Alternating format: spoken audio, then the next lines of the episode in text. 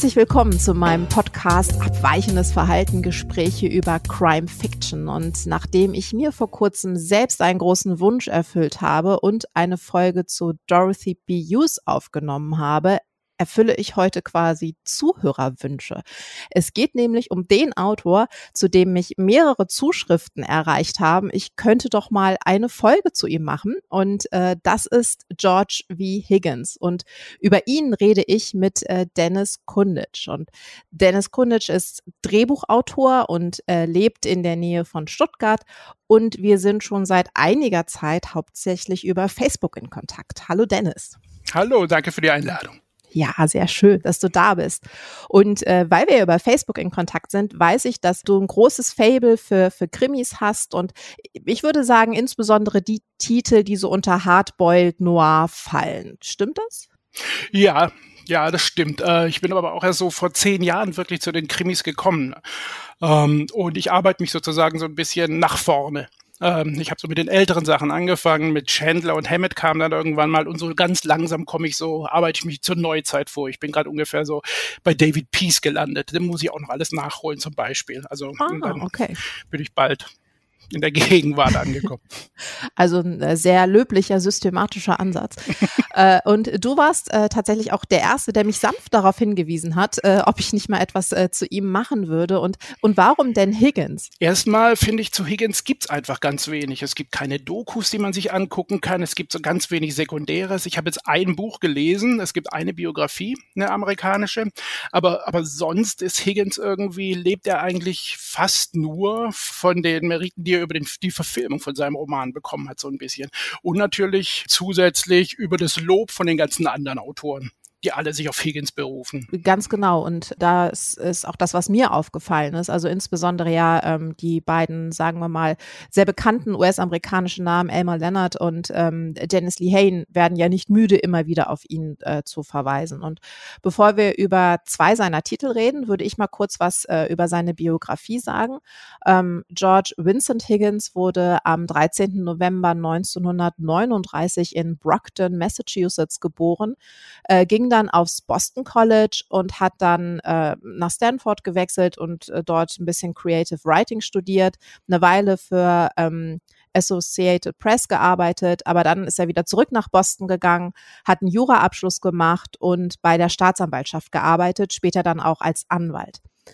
Und sein erster Roman war dann Die Freunde von Eddie Coyle. Ähm, der ist 71 erschienen und äh, es gibt dann die ganz berühmte Aussage von ihm, dass er zuvor 14 andere Romane geschrieben hat, die nicht veröffentlicht wurden und die er dann auch verbrannt hat. Bis zu seinem Tod am 6. November 1999 hat er 27 Romane geschrieben, aber auch Sachbücher und darunter ein Baseballbuch mit klarem Red Sox-Schwerpunkt.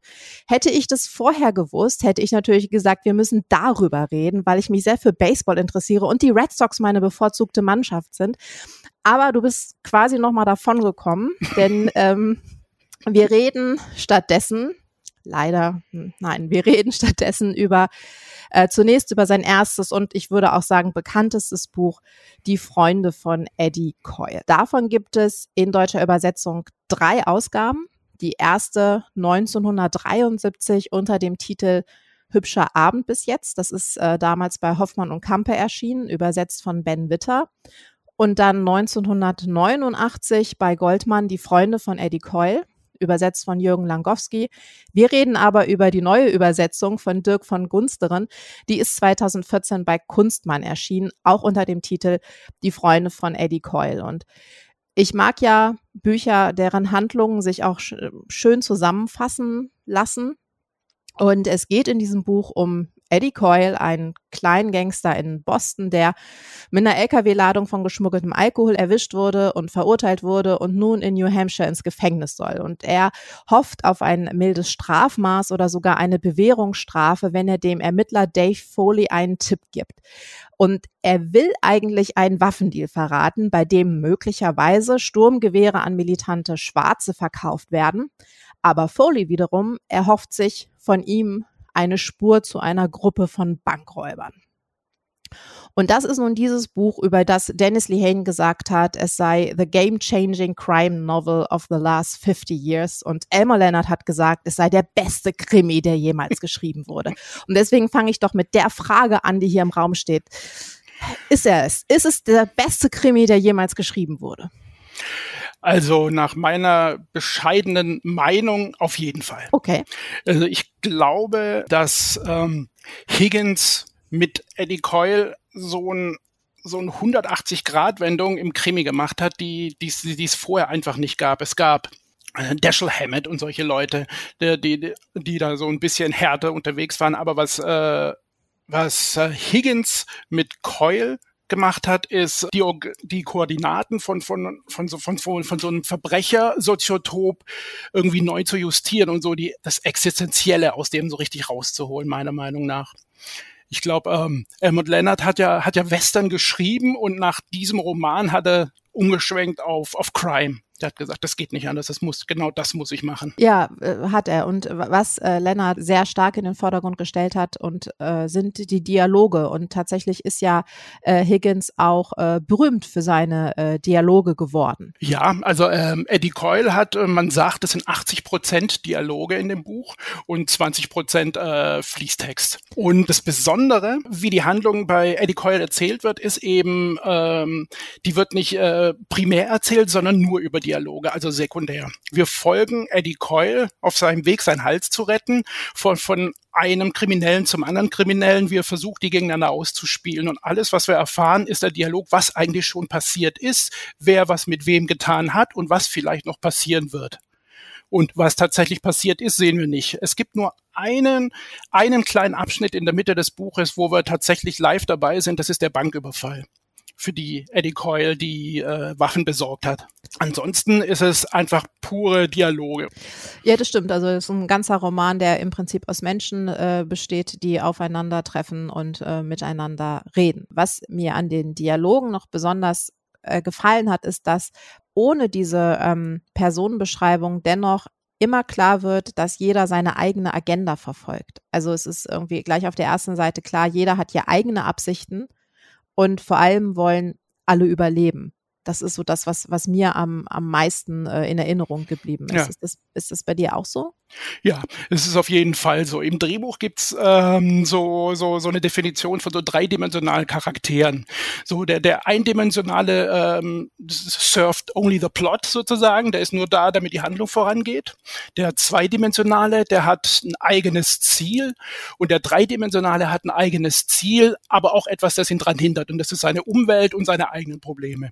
Mhm. Und bei, ähm, bei Higgins ist es eben ganz genau, wie du sagst, jeder hat seine, äh, seine eigene Agenda und seine eigenen Probleme und genau dieses, dieses Verworrene, dieses, dass jeder mit jedem zusammenhängt sozusagen, das äh, kommt da ganz groß zum Vorschein.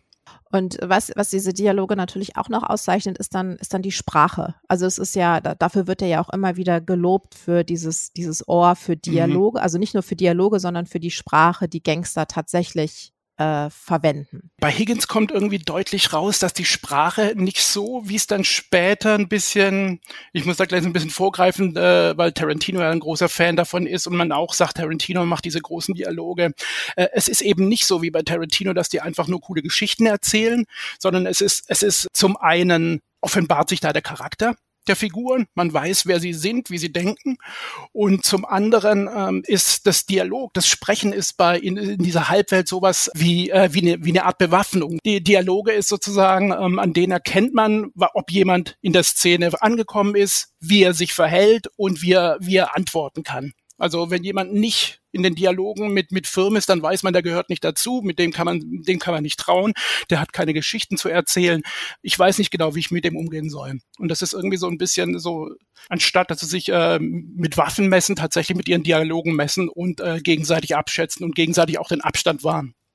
Ja, das ist äh, ganz faszinierend, weil äh, also dann treffen immer diese zwei Figuren aufeinander und es ist auch äh, fast egal, welche welche Figuren das sind und das man merkt dann wirklich, dass Dialogen, wie du gesagt hast, also fast schon so wie Waffe sind, also Waffen sind. Das sind wirklich Kämpfe ums ums Ansehen, um Geld, um Einfluss, aber auch um um Würde, manchmal auch um Mitleid oder ums Überleben und das ist tatsächlich das, das eine, was bemerkenswert ist. Und es heißt ja auch manchmal, dass Higgins äh, Protokolle abgeschrieben habe. Äh, so authentisch ist die Sprache. Aber tatsächlich ist es natürlich schon ein literarisches Produkt. Und ich meine, er hat lange als Staatsanwalt und Anwalt gearbeitet. Warum soll er nicht einfach ein Ohr für diese Sprache entwickelt haben und sie dann in den Roman äh, über, übertragen haben? Ja.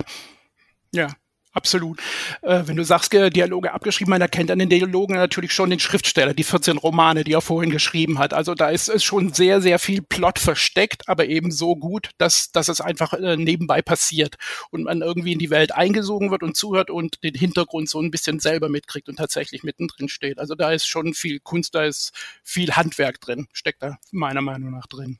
Ja, sehe ich auch so. Und das, das merkt man auch insbesondere an, an dem zweiten Aspekt, den du auch schon angedeutet hast, nämlich nämlich die Gewalt. Also es gibt in diesem, in diesem Roman, es gibt natürlich schon Gewalt, aber die Gewalt geht ganz oft von Worten aus. Absolut. Es gibt äh, den Bankraub und ähm, ach so, ich weiß nicht, ob man hier spoilern darf am Ende. Darf man darf das? Man? Also ich glaube, ja. der Roman ist alt genug. Äh, zum Beispiel, wenn Eddie Coyle am Ende stirbt. Ja. Und das sind die großen, die, die, die, die, die zwei großen äh, Gewalttätigen tatsächlich, de, wo man dabei ist, dass da was passiert. Ansonsten ist es, wie du sagst, es ist einfach nur ein Kräftemessen. Und das, das merkt man auch gleich am, am Anfang. Der ähm, Roman beginnt ja damit, dass, ähm, dass Eddie Coyle sich mit äh, jemandem trifft, der Waffen verkaufen möchte. Und ähm, Eddie Coyle erzählt dann, warum er Eddie Fingers genannt äh, wird. Und ich, also Hände sind bei mir immer so eine, so ein, ich bin ja, also ich ich habe nicht so ein großes Problem mit Gewalt, sagen wir es mal so, zu sehen oder darüber zu lesen. Aber wenn es um Hände geht, wird es bei mir immer so ein bisschen kritisch. Das finde ich, oh, oder Fingernägel noch schlimmer. Und aber Eddie erzählt dann quasi, wie ihm ähm, die Finger gebrochen wurden. Und das ist es. Wir, wir sehen das nicht oder es wird uns nicht erzählt, sondern wir hören das aus dem Dialog heraus. Genau. Und es ist Eddies Motivation, äh, rauszufinden, ob dieser Jackie Brown, wie der Verkäufer äh, eben heißt, ob er auch wirklich äh, liefern kann, weil äh, der, ähm, die, die Finger, die Keul gebrochen worden sind, lagen daran, dass er Waffen jemanden verkauft hat, die leider noch heiß waren und dass derjenige dann dafür in den Knast gewandert ist. Und es war eben so eine das war allen, er hat auch erzählt, dass es allen unangenehm war, ihn da jetzt zu bestrafen, aber es war auch allen klar, dass es einfach sein muss, weil es sonst auf der Straße einfach ähm, da, weil das nicht funktioniert. Und da, da, merkt man aber auch schon diese gewalttätigen Aktionen, die man ja so mit Gangsterromanen mittlerweile verbindet, sind halt einfach die Ausnahmen. Das ist, äh, also das musste dann sein, darüber wird geredet, aber diese, diese gewalttätige Aktion oder diese Bestrafung war halt auch Teil einer geschäftlichen Transaktion. Also Verbrechen ist ja schon ein Geschäft, ja. ein Business. Absolut. Was hier in Keul ganz deutlich wird, ist, dass das alles eigentlich alle ziemlich arme Schweine sind die da, die da versuchen so ein bisschen Geld. Also Eddie Coyle ist ja eigentlich Lieferwagenfahrer und vertickt nebenbei ein paar Waffen. Und eben alle versuchen irgendwie immer ein bisschen an Geld zu kommen und bei allen Figuren ist das Geld immer knapp und irgendwie versuchen sie tatsächlich so ein bisschen einfach zu überleben. Und genau dieses Existenzielle, was da eben so rauskommt, das äh, gab es eben vorher so nicht. Vor allem, äh, es gibt hier auch keine, es gibt keine Helden, es gibt äh, keine Romantik, es gibt keine noblen Gangster oder noch nicht mal diese ganz großen Gangster, die wir kennen, sondern das ist ja alles so, sagen wir mal, Mittelschicht, Mittelschicht-Gangster. Ja. Ähm, und ähm, in, bei Eddie Coyle gibt es noch, äh, gibt es noch Polizisten, aber sie sind auch kein moralisches Zentrum. Und ähm, es gibt auch keinen Privatdetektiv. Und ich würde auch sagen, es gibt niemanden, äh, was man so gerne bezeichnet, es gibt keinen sympathischen Gangster. Das stimmt. Ja, Eddie Coyle ist ein kleiner Fisch, ein kleines Rädchen in diesem vielschichtigen, in diesem undurchsichtigen System an, äh, was sich so unter der legalen Oberfläche in Boston so bewegt. Was äh, mir trotzdem so ein bisschen aufgefallen ist, ist, dass es tatsächlich solche, dieses, dieses Sprechen von Gangstern miteinander, das habe ich ähm, vor, vor ein paar Jahren tatsächlich gefunden in einem anderen Roman, in ähm, W.R. Burnett's Little Caesar. Das ist aus den 20ern. Und in Little Caesar ist tatsächlich eine erste Szene, die genau wie in Eddie Coyle funktioniert. Da, da sitzen die Gangster beisammen und sprechen übereinander und manchmal dachte ich, ich gucke mir Reservoir Dogs von Tarantino an, so wie mhm. sie miteinander da saßen und gesprochen sind. Und da habe ich gesehen, dass ein bisschen was gab schon, auch wenn ähm, Higgins sagt, er hätte nie irgendwie Chandler oder Hammett oder so gelesen. Der hatte sich nicht als Kriminalschriftsteller empfunden. Also, also er wollte gerne gerne lieber, ähm, wie hieß er, John O'Hara wollte er gerne sein, also mhm. so ein Kurzgeschichtenschreiber, ein angesehener, vielleicht sogar Nobelpreiskandidat irgendwann mal und nicht nur so ein Krimischreiber. Ja, hat halt letztlich nicht funktioniert, ne? Ist dann schon ein Krimischreiber, also als Krimischreiber ja. ähm, ja, in unserem Gedächtnis geblieben. Und ja, aber die Parallele zu Little Caesar ist tatsächlich ähm, interessant, weil ja Little Caesar auch, also ich kenne nur die Verfilmung, aber das ja quasi auch die äh, große Gangsterfilmwelle bei Warner Brothers quasi mhm. äh, eingeläutet hat. Aber ja, es war auch ein anderer Umgang oder eine andere Darstellung von, von Verbrechen und Gewalt. Und ähm, das ist bei den Freunden von Eddie Coyle wiederum bemerkenswert, wenn man bedenkt, was, was in dass zu dieser Zeit ja auch noch zwei sehr einflussreiche Kriminalromane erschienen sind. Also einmal ähm, Der Pate, der ist ein Jahr hm. später, 72 erschienen und da wird das Gangsterleben ja ganz anders gezeigt. Das ist ja alles viel größer und romantisch und edel und ähm, zumindest Michael Corleone ist ja quasi so der intellektuelle Gangster, der sich auch ähm, heute noch in vielen Filmen oder auch Büchern findet. Aber auch Ted Lewis Get Carter ist ja mhm. ähm, zur selben Zeit erschienen. Und da ist es so eine andere Richtung. Da ist es ja auch so, es gibt keine guten Charaktere mehr, es ist sehr sozialrealistisch und sowas alles.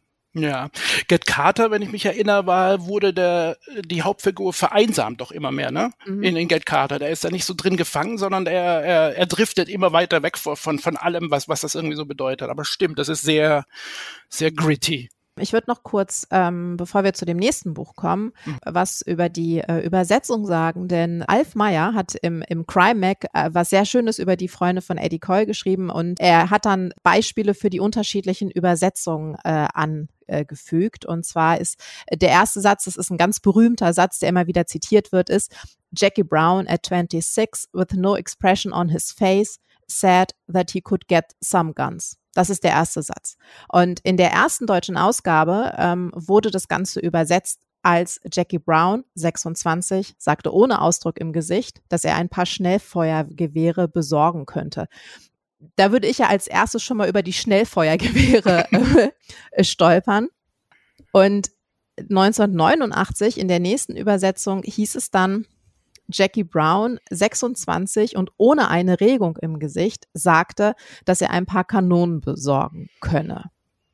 Und ich finde, da sind wir schon so ein bisschen näher dran. Und äh, 2014 sind wir jetzt bei, bei Dirk van Gunsteren, der übersetzt es mit Jackie Brown war 26 und verzog keine Miene, als er sagte, er könne ein paar Waffen besorgen. Ja, also die neue Übersetzung ist natürlich viel flüssiger und viel lebendiger. Also es kommt auch viel mehr ans Original ran. Das muss ich auch sagen. Trotz allem mag ich ab und zu auch die alten Übersetzungen. Ich, ich vermisse Wörter wie Zaster und solche Sachen in Kriminalromanen manchmal. Das, äh, da, da, da geht irgendwas in mir auf, aber du hast natürlich vollkommen recht. Zu Jackie Brown passt absolut die neue Übersetzung, die eben auch mit kürzeren Sätzen arbeitet einfach viel, viel direkter ist und viel stärker ist, als hier, wenn man das äh, kompliziert Deutsch versucht. Eddie Coyle wird ja auch äh, manchmal Eddie Fingers genannt, manchmal, der wird hier in den Roman eingeführt als ähm, der, der stämmige Mann. Am Anfang heißt er der stämmige Mann. Hier in der ersten Übersetzung hieß es noch der Untersetzte. Und der stämmige Mann klingt natürlich anders als der Untersetzte. Der Untersetzte ja. klingt wie, ich weiß auch nicht, wie, wie so ein Wiesel, während der stämmige Mann eher wie Robert Mitchum klingt, der ihn dann später auch gespielt hat, meiner Meinung nach. Äh, definitiv. Und ähm, ich glaube, dass man bei jeder Übersetzung aus dem Englischen und Deutschen, weil viele sehr gut Englisch können oder so, dass sie verstehen, dass man so, ein, so einen Hauch von Künstlichkeit in jeder Übersetzung findet oder das, das empfindet, dass es so was Künstliches hat. Aber ähm, ich, ich finde auch, dass hier bei, bei Dirk von Gunsteren der Sound schon ähm, wirklich gut getroffen ist. Mhm. Der hatte beide Romane übersetzt, nicht wahr?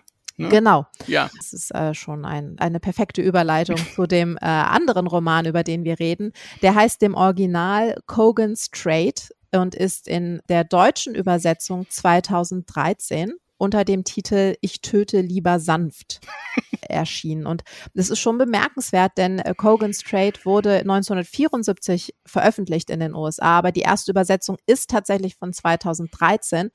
Und es gab schon noch weitere Versuche, vorher Higgins auf den deutschsprachigen Büchermarkt äh, zu etablieren. Also Goldman hat äh, vier Bücher noch mit ihm gemacht, aber ähm, dieses äh, interessanterweise nicht, obwohl es ja, da greife ich ein bisschen voraus, Verbindungen zu, zu Eddie Coyle gibt. Und ähm, Also der, der deutsche Titel ist halt tatsächlich dämlich und ich habe mich äh, gefragt, äh, woher das kommt. Also ob das, der, es, er wurde ja äh, verfilmt in diesem genau. Jahr unter Killing Them Softly wahrscheinlich daher? Ja, mit ziemlicher Sicherheit. Killing Them Softly ist, glaube ich, 2012 erschienen, wenn, wenn ich mich nicht täusche. Und wenn der Roman 2013 erschienen ist, dann will man da auf jeden Fall damit aufspringen, was ich aber auch sehr schade finde. Es, es, greift ein bisschen auf so, auf so diesen Code von diesem Killer Kogan vor, der das mal irgendwo erwähnt. Aber Kogans Trade klingt natürlich komplett anders als ich töte lieber sanft. In dem Buch äh, gibt es ja ein ähnliches Setting wie bei Eddie Coyle. Es gibt auch ein Wiedersehen mit ein paar Figuren, die allerdings hier im Hintergrund bleiben. Und die Handlung ist auch mal wieder recht überschaubar. Es geht äh, im Prinzip darum, dass sich ein äh, Gangster namens Johnny Amato einen äh, besonders schlauen Coup ausgedacht hat. Er lässt von zwei nicht ganz so schlauen Ganoven eine jener Pokerrunden überfallen, die von der Bostoner Mafia in den Hinterzimmern der Stadt betrieben werden. Und Daraufhin setzen dann die Bosse, die wir nie sehen, von denen wir immer nur hören, den Profikiller Jackie Cogan darauf an, herauszufinden, wer hinter dem Überfall steckt und äh, diejenigen zu bestrafen. Denn sonst käme ja jeder dahergelaufene Junkie auf die Idee, sich auf diese Art Geld zu besorgen. Und wie, wie siehst du dieses Buch? Ja, das ist, wie du sagst, es schließt ziemlich, ziemlich, ziemlich gut an Eddie Coyle an hat auch wieder diese ausschweifenden Dialoge. Aber wenn ich gleich über Dialoge spreche, ich habe so ein bisschen den Eindruck, dass Higgins hier tatsächlich schon äh, ein bisschen das liefert, was man, was, was man von ihm mhm. erwartet. Ich glaube, die Dialoge sind hier ein bisschen zu ausschweifend. Er kommt, er braucht länger, um auf den Punkt zu kommen. Um wieder auf Tarantino zu kommen. In seinen neueren Filmen sprechen die Leute auch doppelt so viel wie in seinen früheren Filmen. Wenn man, wenn man sich selber so ein bisschen gerne zuhört, habe ich so ein bisschen den Eindruck, dann, dann, dann schweift das aus. Aber trotzdem ist es vom Setting her ein ziemlich ähnliches. Es sind alles arme, arme Säue, die da irgendwie nach Geld suchen müssen und durch einen dummen Zufall beziehungsweise durch ein paar dumme Gangster äh, fällt da so ein ganzes Kartenhaus zusammen und jeder hängt da irgendwie mit drin. Und Eddie Cogan muss dann eben die Kohlen aus dem Feuer holen und leider eben zu der Gewalt greifen, zu der eigentlich keiner greifen will, wenn eigentlich alles funktioniert. Ja, das ist auch das, was ich, äh, was ich an diesem Buch, also ich stimme da völlig zu. Die Dialoge sind sehr, also es ist eine sehr ähnliche Machart wie bei, bei Eddie Coyle und die Dialoge sind auch sehr ähnlich und es wird einfach noch deutlicher, dass sie dazu äh, dienen, so irgendwie was auszutarieren. Also die Situation, aber auch die Frage, wer hat was gemacht und ähm, es gibt aber so eine Art äh, ja fast stummes Einverständnis, dass jeder weiß, dass der andere ihn sofort verraten würde, wenn es ihn nur für irgendwelchen Schaden bewahrt. Also diese mhm. oft gerühmte so ein so ein Kodex oder so eine äh, so eine besondere Verbindung zwischen Gangstern, so wir verraten einander nicht, äh, was ja bei bei Eddie Cole zumindest am Anfang noch so ein bisschen anklingt. Äh, das gibt's hier einfach nicht mehr, sondern ähm, es ist, es ist klar, sie lästern zwar über Leute, die andere verraten haben, aber irgendwie ist doch klar, dass äh, jeder von ihnen das auch machen würde. Ja, die Prinzipien sind ein bisschen flöten gegangen. Für Eddie Coyle war es ein großes Problem, mit der Polizei oder dem ATF-Büro zusammenzuarbeiten und jemanden zu verraten, weil es einfach gegen die Prinzipien und den Code von der Straße so ein bisschen äh, dagegen spricht. Aber und hier, wie du sagst, ähm, ist als ob ähm, als ob der Kapitalismus die komplett schon korruptiert hätte und es tatsächlich mhm. nur darum geht, wer überlebt und mit, mit, wie viel Kohle am Ende in, in der Tasche. Das stimmt, ja. Es gibt auch gar keine Polizisten mehr. Also das ist, Ach, ähm, das ist, äh, finde ich auch auffällig, sondern ja. das ist quasi, und das ist auch klar, dass dieser Auftragsmord so eine Form der Disziplinierung ist, aber innerhalb der, der Unterwelt. Also ähm, es muss jetzt was passieren, wir müssen, es, es muss jetzt äh, dieser, dieser ähm, Raub auf die von der Bostoner Mafia muss jetzt bestraft werden, weil es hat schon mal jemand versucht. Ähm, der wurde dafür aber nicht wirklich bestraft und jetzt ein zweites Mal können sie das nicht durchgehen lassen. Genau. Was denkt denn die Straße, wenn man wenn man äh, den Hauptverdächtigen, der das hätte gem gemacht haben soll, wenn man den gehen lässt, obwohl sie wissen, dass das nicht war. Genau. Weil wenn die Straße eben erfährt, dass er wieder nur mit einem blauen Auge davonkommt, dann äh, sind alle Poker, alle illegalen Pokerrunden in der Stadt nicht mehr sicher. Deswegen muss Kogan äh, da für Ordnung sorgen. Genau.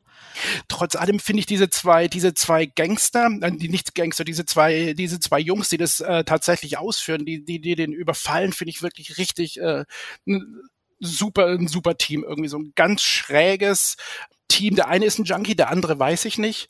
Und äh, dieses Business, das der Junkie eigentlich macht, äh, finde ich herrlich. Er klaut Hunde und fährt sie nach Florida, um sie zu verkaufen. Und er hat anscheinend immer so um die 20 Hunde im Haus und der ganze Garten ist voll gekackt und das ist eigentlich so sein, sein, sein, sein Hauptgeld. Also da kommt am meisten Geld bei ihm da rein und wie er über die Hunde spricht und dass er auch die Beziehung zu den Hunden, das ist, das ist herrlich. Äh, ja, das stimmt. Und da ähm, äh, merkt man auch äh, wieder mal, also es sind diese Dialoge, aber es sind eben auch die Charaktere, die durch die Dialoge charakterisiert werden. Und genau. äh, was aber hier, finde ich, auch noch mehr auffällt als bei Eddie Coyle ist, ähm, es gibt keine Rollen für Frauen. Oh. Genau.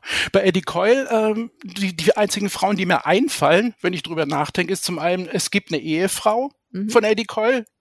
Dann gibt's die zwei Hippies, Andrea und Pete, die diese Schnellfeuerwaffen kaufen wollen und dann eben die, die den Bankräuber eben verrät. Das ist ja die mhm. Freundin von dem Bankräuber, die die verrät. Mhm. Aber das sind alles nur so ganz periphere Gestalten, das stimmt. Ich glaube aber, das hängt mit dem Milieu zusammen.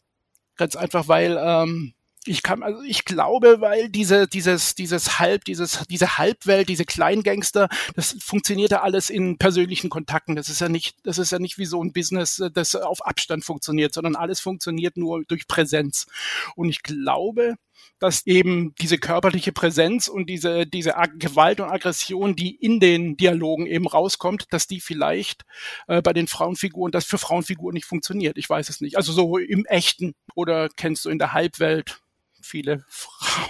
Ich weiß, ich weiß also ich, ich persönlich ja, genau, kenne mich in der, in der, tatsächlichen Halbwelt äh, gar nicht so gut aus. Ich kenne mich nur in der fiktionalen Halbwelt äh, äh, ganz gut aus. Und da, da stimmt es schon, dass, ähm, dass Higgins hier quasi auch was macht, was man seither immer wieder findet. Also ein bisschen vereinfacht gesagt, die Frauen sind Huren oder Ehefrauen und sie sind äh, weitgehend äh, passiv. Und ich glaube aber, dass insbesondere die Stewardess, also die Geliebte äh, von dem, von dem äh, Bankräuber, Bankräuber, die ihn ja. letztlich auch verrät, ich glaube, dass die schon Potenzial gehabt hätte, eine stärkere Figur zu sein. Da würde ich auch sagen, es liegt nicht an dem, an dem Milieu, sondern es liegt einfach daran, dass Higgins über ihre Funktion heraus einfach kein Interesse, also kein großes Interesse an ihr hatte. Oder ja, ihm nicht so richtig was zu ihr eingefallen ist die eindimensionale Figur, die für einen Plot genau. notwendig ist. Ja, ja, ja, das kann gut sein. Schon. Äh, Im zweiten Roman kommen eigentlich gar keine Frauen vor, oder? Nein. Nee, gar nichts. Da gibt's gar keine. Ja. Ich erinnere mich nur an die Verfilmung. Da ist hier der Squirrels äh, Amato, kommt mit einer Frau nach Hause, aber sonst sonst sehe ich da auch nichts. Nee, nur nee, Brad Pitt. Da wird, äh, da wird, nee, aber in, also in dem zweiten Buch wird auch einfach nur noch über Frauen äh, geredet und äh, sie sind äh, in erster Linie als äh, potenzielle Sexualpartnerinnen interessant. Also das ist ja, ähm, die beiden kleinen Gauner reden ja sehr viel über den Sex, den sie nicht haben.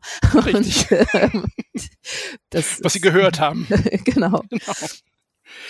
Aber ähm, ja, wenn wir über, über Higgins reden, müssen wir natürlich über die beiden Verfilmungen reden, weil ich glaube, das ist so die zweite Quelle seines weiterhin fortbestehenden Einflusses. Also die erste ist äh, über Lee Hain und äh, Elmer Leonard, äh, die aber ja auch ganz oft verfilmt wurden. Ähm, und äh, das, das zweite ist jetzt die äh, Verfilmung. Und ich würde vorschlagen, wir gehen da auch erst äh, chronologisch äh, vor mhm. und reden erstmal über die äh, Verfilmung von, von Eddie Coyle. Das Buch wurde schon 1973 verfilmt von Peter Yates, der auch äh, Bullet gemacht hat. Das Drehbuch wurde von äh, Peter Monash geschrieben mhm. und Robert Mitchum spielt Eddie Coyle. Ja. Was würdest du sagen? Du so als Drehbuchautor, wenn äh, ich jetzt sagen würde, hier, Dennis, adoptier doch mal die Freunde von Eddie Coyle. Was würdest du sagen, was ist da die größte Herausforderung? Die größte Herausforderung ist das, wo man eigentlich denkt, das müsste eigentlich super klappen. Das sind die Dialoge. Ja. Das, ist, das ist eben das große, große Problem bei so einer Adaption von, äh, von Higgins, was wir auch beim zweiten Roman ansehen werden. Weil Dialoge sind so ein bisschen so, so fast das Unfilmischste, das, das es im Film eben gibt. Auch für Autoren ist der Dialog natürlich wichtig, das ist klar, aber der hat eben eine andere Funktion als Informationsübermittlung. Also Leuten beim Reden zuzuhören das, äh, und Informationen übermittelt zu bekommen, äh, das ist ein No-Go. Das ist auch als Zuschauer, macht das keinen Spaß. Was aber hier Peter Yates, mit dem ich sonst eigentlich gar nicht so warm werde, ich finde auch Bullet jetzt nicht so besonders und eben auch so einen späteren Film von ihm nicht, der hat so, so ein bisschen so eine spröde Art, aber irgendwie hat die hier super funktioniert, weil ähm, die haben in Boston gedreht, die haben tatsächlich an, an echten Locations gedreht und, und man sieht das auch, das ist wirklich so ganz, ganz, ganz spezielles, äh, spezielle Landschaft und spezielle Stadtteile, die man sieht. Und er hat ähm, mit mit Mitchum, glaube ich, tatsächlich jemanden gefunden, der der trotz den Dialogen äh, die, die Leinwand auffüllen kann irgendwie, ich glaube, David Lean oder jemand hat gesagt, der, dass wenn Mitchum auf der Leinwand ist, der saugt die Energie aus allen anderen, die neben ihm stehen, aus. Und er muss auch nichts sagen. Es ist die Stillness von, von Robert Mitchum. Wenn man den auf der Leinwand sieht, dann reicht es schon vollkommen. Und ich glaube, davon zehrt der Film auch am allermeisten.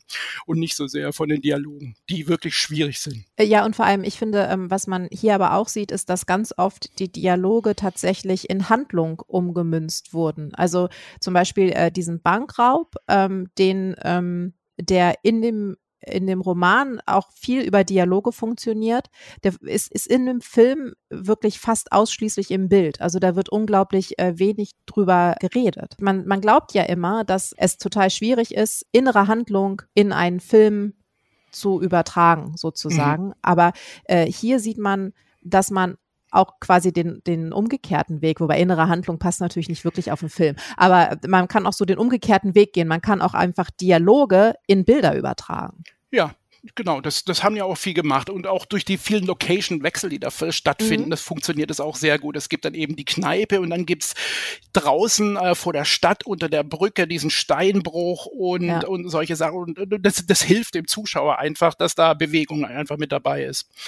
Das stimmt. Das, das zweite hast du ja gesagt, dass er auch tatsächlich in Boston gedreht hat. Und Boston ist wichtig für die Romane ähm, von Higgins. Aber das ist hier in Boston, das niemals zu einer Tourismusnummer wird, sondern das ist klar, das ist eine kalte Großstadt.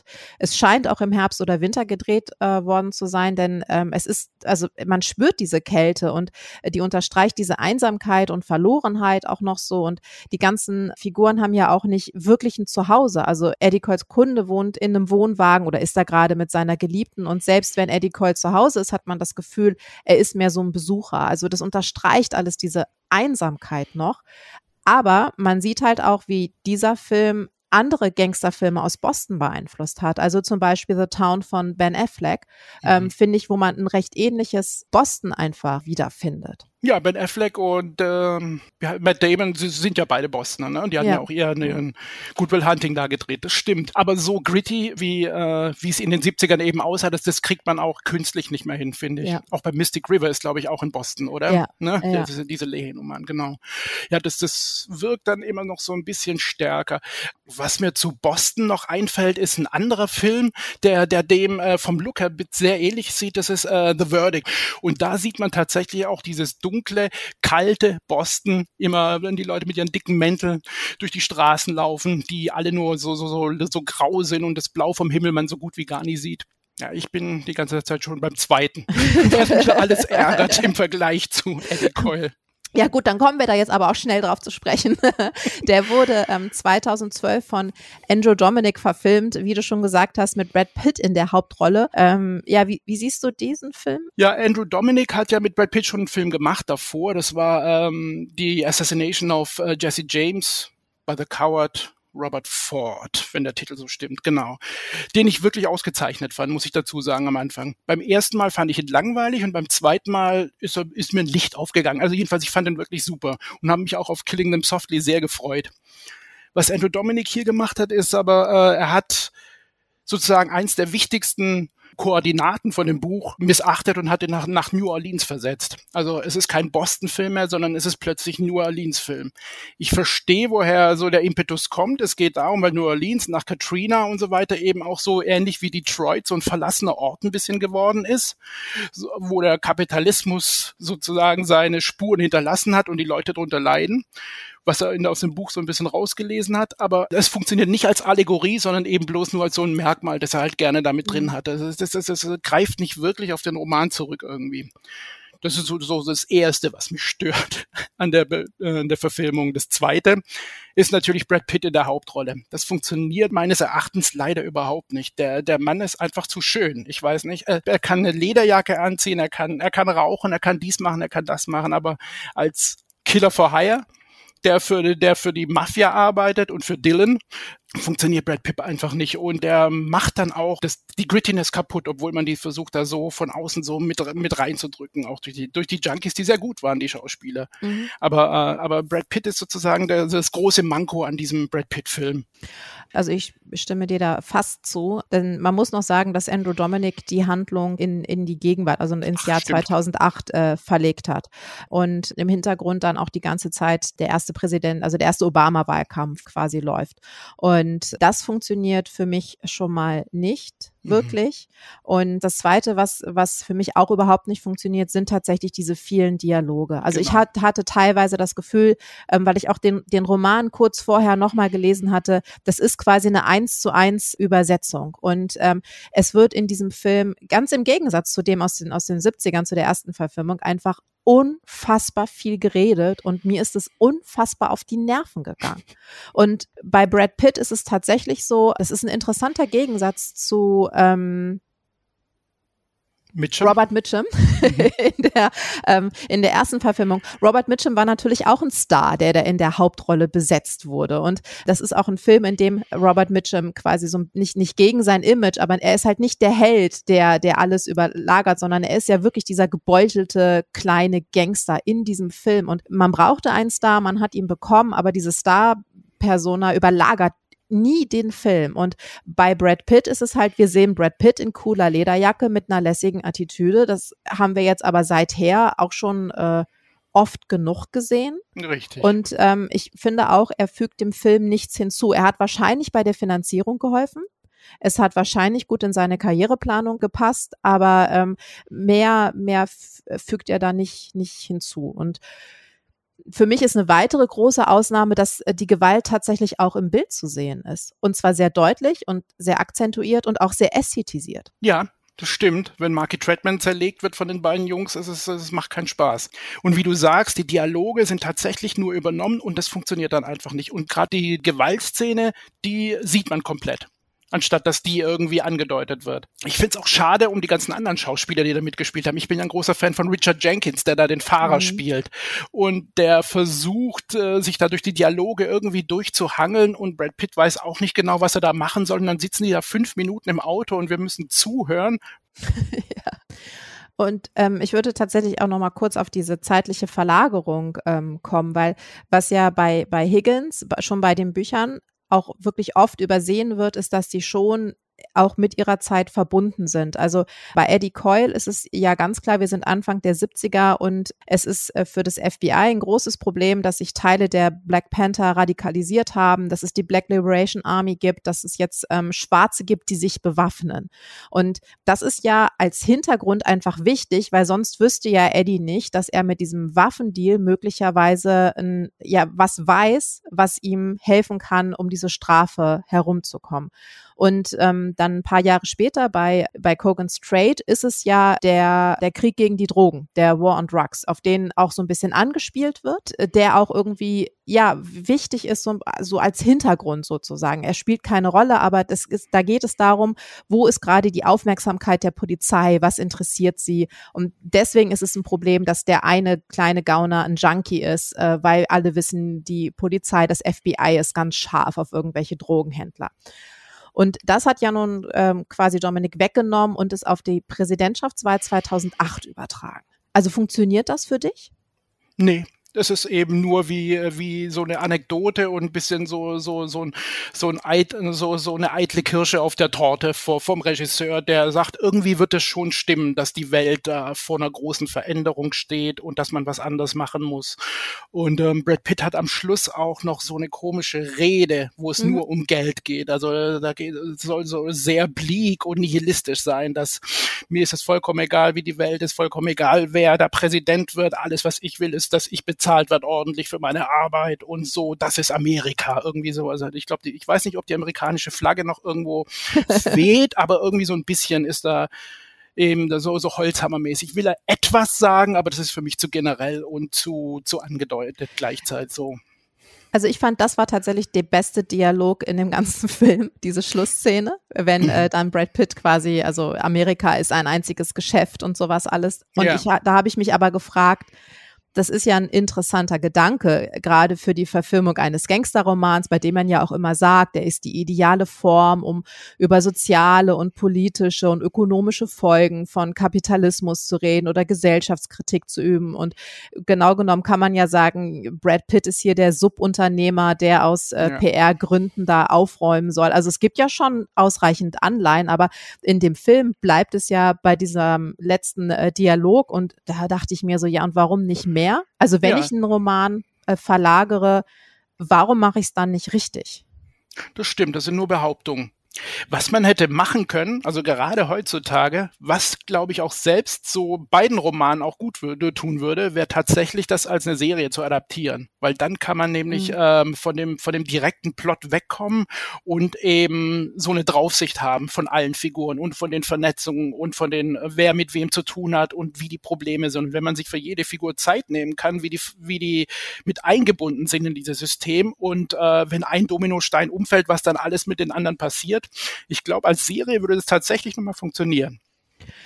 Ich habe mich ähm, bei diesem zweiten Film noch gefragt, ob das der, der Einfluss von Tarantino ist. Also wir haben ihn jetzt ja schon sehr oft äh, genannt, ähm, mhm. dass Tarantino ja auch selbst immer wieder sagt, er wurde von Higgins beeinflusst und äh, man weiß jetzt nicht, dass, äh, dass es Jackie Brown gibt. Kommt das von Higgins oder kommt das von Leonard? Das ist ja jetzt auch müßig darüber nachzudenken. Das ist ja sowieso eine Kette. Aber ich, ich finde es nicht gut, aber ähm, ich bin, also ich bin auch kein Tarantino-Fan, aber tatsächlich hat er ja vielleicht noch ein bisschen zusammen mit Guy Ritchie, aber ich würde es hauptsächlich Tarantino in die äh, Schuhe schieben, schon so eine gewisse Art von Gangsterfilm-Attitüde geschaffen. Und das ist natürlich dieses dauernde Reden, also dieses Non-Stop Talking und äh, ja, ich sag jetzt mal äh, Brad Pitt mit Lederjacke.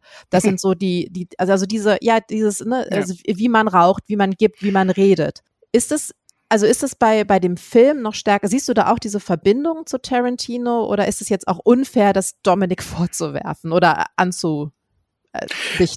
Dominik versucht es ja, also bei Tarantino ist es ja schon fast comichaft ein bisschen, wie, er, wie das überzeichnet und heroisiert wird in irgendeiner gewissen Art und Weise, weil die Gewalt ist ja auch ähm, manchmal, also sie ist äh, sehr sichtbar auf der Leinwand, aber, aber man spürt sie nicht als Zuschauer. Als Zuschauer ist er eher unterhaltsam ich glaube, Dominik versucht schon da gerade durch diese politischen Anleihen so so einen Ernst mit reinzubringen und so so ein äh, so eine Gewichtung bisschen, dass es da schon um um irgendwas geht, aber es funktioniert halt nicht.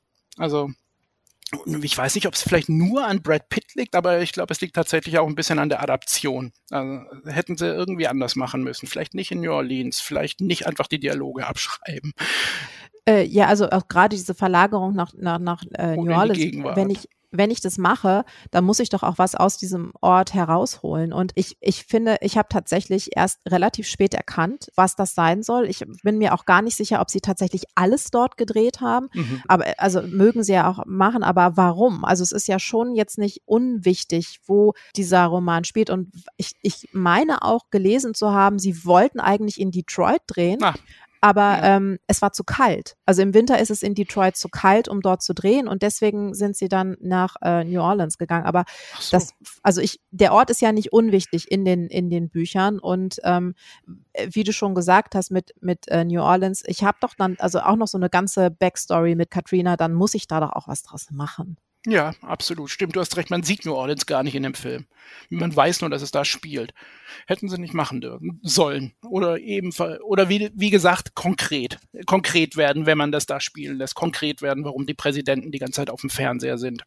Ja. Ja, haben sie aber nicht. Also sind wir uns ja relativ einig, den ersten Film sollte man sich anschauen, so wie man sowieso viel mehr Filme aus den 70er Jahren gucken sollte, meiner Meinung Absolut. nach. Und äh, mit äh, der Verfilmung von Killing Them Softly kann man, die kann man auch äh, getrost ignorieren, sozusagen. Ja, da kann man. Aber äh, wenn man Andrew Dominic einen guten Film sehen will, dann soll man den Western sehen, den er mit Brad Pitt gedreht hat, den ich ah. wirklich super finde. Ja. Ähm, worüber ich noch so ein bisschen nachgedacht habe, ist tatsächlich so diese, die Folgen von, von Higgins äh, in der Literatur. Also wie er, äh, finden wir jetzt noch äh, Spuren äh, von Higgins in, in, in anderen Büchern? Also abgesehen von, von, von Leonard und äh, Lee Hain. Du meinst die Dialoge oder eher die kriminellen Soziotope, die er da so ein bisschen beleuchtet oder dieses? Beide. Da kennst du dich tatsächlich besser aus als ich. Du bist da die Fachfrau. Ich, wüsste, ich bin ja noch nicht angekommen im, in der Gegenwart. Ich weiß, ich weiß nur, wo es herkommt vielleicht, aber noch nicht, wo es hingeht. Ja, ich, ich musste tatsächlich ähm, ein paar Mal an äh, Johnny Porno von Charlie Stella denken und auch an Shootout von äh, Dietrich Kalteis, das ist ein Kanadier, ähm, wo du halt auch so diese ja, diese Gangster-Dialoge mhm. hast und sowas alles. Das macht auch auf eine Ebene ein bisschen, vielleicht noch ein bisschen mehr Lennart. Ich glaube, Lennart ist für mich ein bisschen witziger als Higgins, sagen wir es mal so. Oh ja. Oh ja. Lennart ist eher Tarantino. Ja, ja. Es, mehr Coolness ist dabei und er erzählt auch was, aber ist auf, äh, definitiv geht's eher in die unterhaltsame Richtung als als bei Higgins. Der für mich für mich ist er eher näher bei Dostoevsky als bei Lennart. Und äh, so viel kann ich dann schon mal äh, hier verraten zum Ende. Über Elmar Leonard wird es auch demnächst eine Folge geben. Das muss dann natürlich sein. Der ist ja auch einer meiner meiner äh, bevorzugten äh, Krimi-Schriftsteller ähm, tatsächlich. Und äh, ja, das äh, war's dann für heute. Ich äh, bedanke mich sehr, Dennis, für das äh, schöne Gespräch. Dankeschön. Und ich bedanke mich auch bei euch fürs Zuhören und freue mich wie immer über Kommentare, Bewertungen und alles, was man so tun kann rund um Podcast und Social Media. Bis zum nächsten Mal. Tschüss.